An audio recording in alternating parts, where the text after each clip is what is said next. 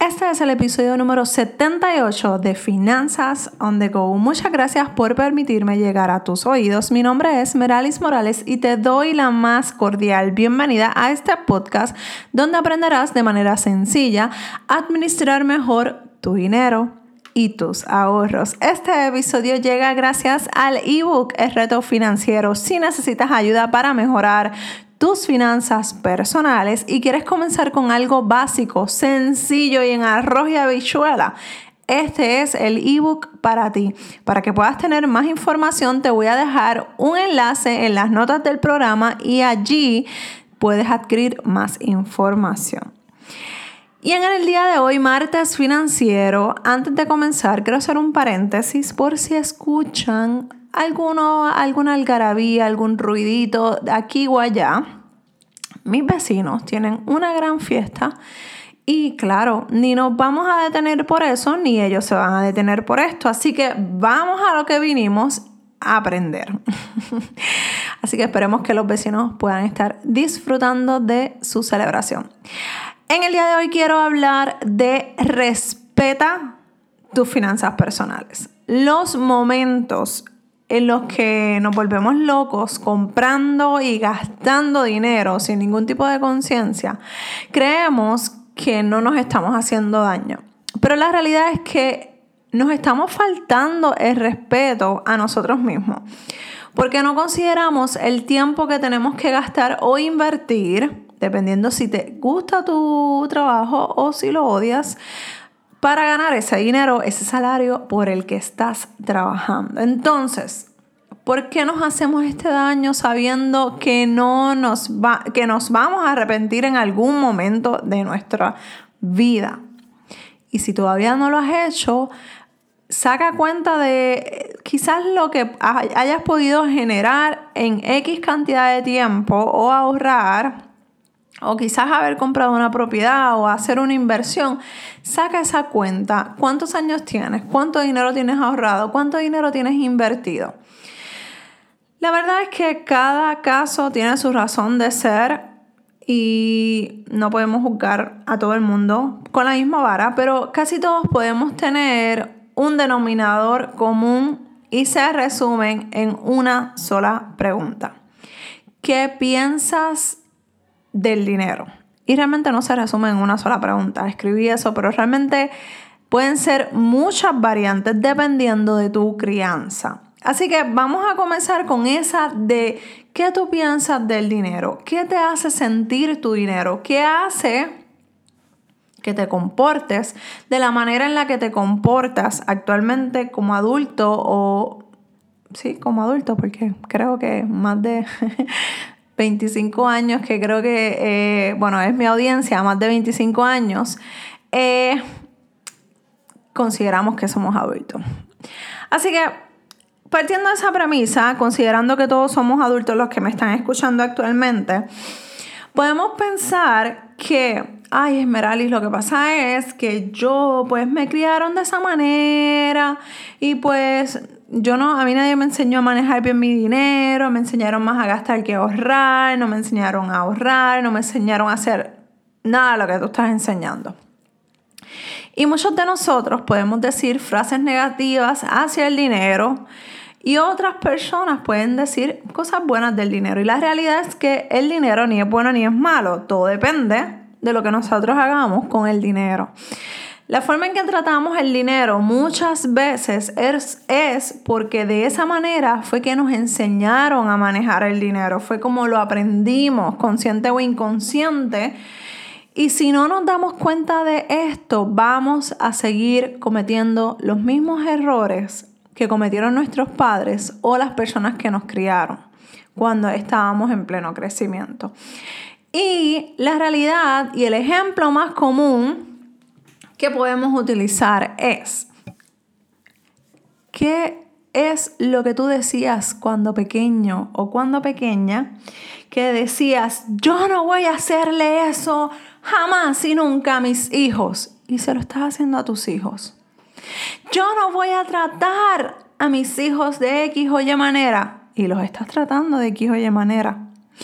Yo les voy a dar todo lo que me pidan a mis hijos. Porque a mí me faltó X o Y cosa y mis hijos no van a pasar por esa misma situación. Y eso es verdad.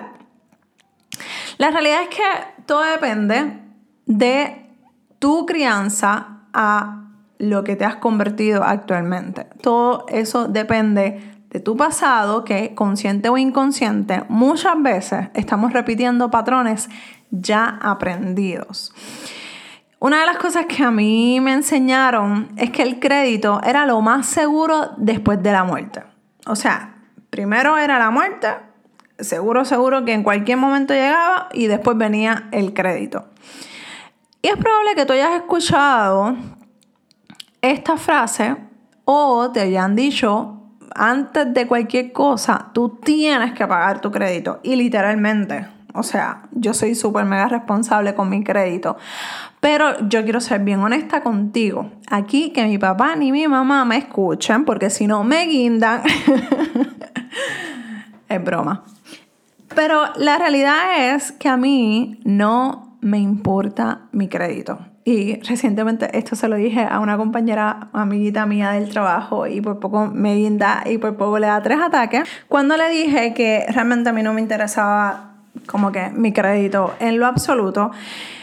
Y esa es la realidad, o sea, no quiero que pienses tampoco que soy una irresponsable, ni me interesa tenerlo, ni cuidarlo, ni nada por el estilo. Para mí, realmente es como que, ah, ok, lo tengo, chévere, pero no es como que lo voy a utilizar o lo voy a querer eh, activar o lo que sea. Como mencioné en un momento dado, yo no para nada estoy incentivando en que seamos irresponsables con nuestro crédito. Si tenemos responsabilidades, o sea, como yo, la, mi realidad financiera es que yo soy súper responsable con mis, con mis compromisos, súper responsable con esas, esos pagos que tengo que hacer. Pero puedo decir que yo conscientemente me liberé de esa atadura de que primero la muerte y segundo el crédito. No, no ese no es mi pensamiento y no lo quiero. No quiero que sea mi pensamiento. No quiero enseñarle eso a mi hijo. Yo quiero que mi hijo piense otra cosa, tenga otro pensamiento, que lo primero que tengamos es la felicidad, la familia y después crédito, todas esas cosas que sí son importantes. No estoy diciendo que el crédito no es importante, sí es importante. Y lo podemos utilizar en muchas ocasiones para nuestro beneficio y sacarle provecho. Pero el pensamiento que tú le tengas al crédito determina el respeto que tú vas a tener contigo mismo y contigo misma. Yo en lo personal simplemente es algo que yo lo tengo ahí, pero no lo necesito. ¿Por qué? Porque ese no es mi fondo de emergencia, ese no son mis ahorros. Yo tengo mi fondo de emergencia, yo tengo mis ahorros para cualquier eh, inversión que quieras, quiera hacer o lo que quiera comprar. La tarjeta de crédito sí la uso para beneficiarme de puntos, para que pueda adquirir cosas eh, pero si realmente no tengo el dinero para, qué sé yo, comprarme, ¿qué? Eh, una cartera, ropa, lo que sea, X cosa, simplemente no lo compro. Así de sencillo. Si, no el si el dinero no existe, si el dinero no lo tengo, simplemente la tarjeta de crédito se queda donde está. Pero esa quizás tú piensas diferente a mí y eso yo lo respeto. Si para ti es así como yo te digo, primero la muerte y después viene seguro, seguro el crédito, pues mira, no hay problema. Yo lo que quiero es que no importando cuál ha sido tu crianza, tu experiencia, esos mensajes negativos hacia el dinero o hacia el crédito, tú los transformes a lo que eres tú actualmente. Meralis Morales no es la misma de hace un año tú que me escuchas, no eres el mismo o la misma de hace cinco años, de hace un mes tan siquiera. Hemos cambiado, hemos evolucionado y todo lo que nos han enseñado muy probablemente está obsoleto. Así que yo te invito hoy para el bien de tus finanzas personales, para el bien y el respeto de tu dinero, que saques tiempo para analizar y pensar cómo yo me siento respecto al dinero, qué yo pienso del dinero, qué me hace sentir el dinero. Porque todas esas cosas influyen en la toma de decisiones al momento de tú utilizar tu dinero o tu tarjeta de crédito. ¿Ok?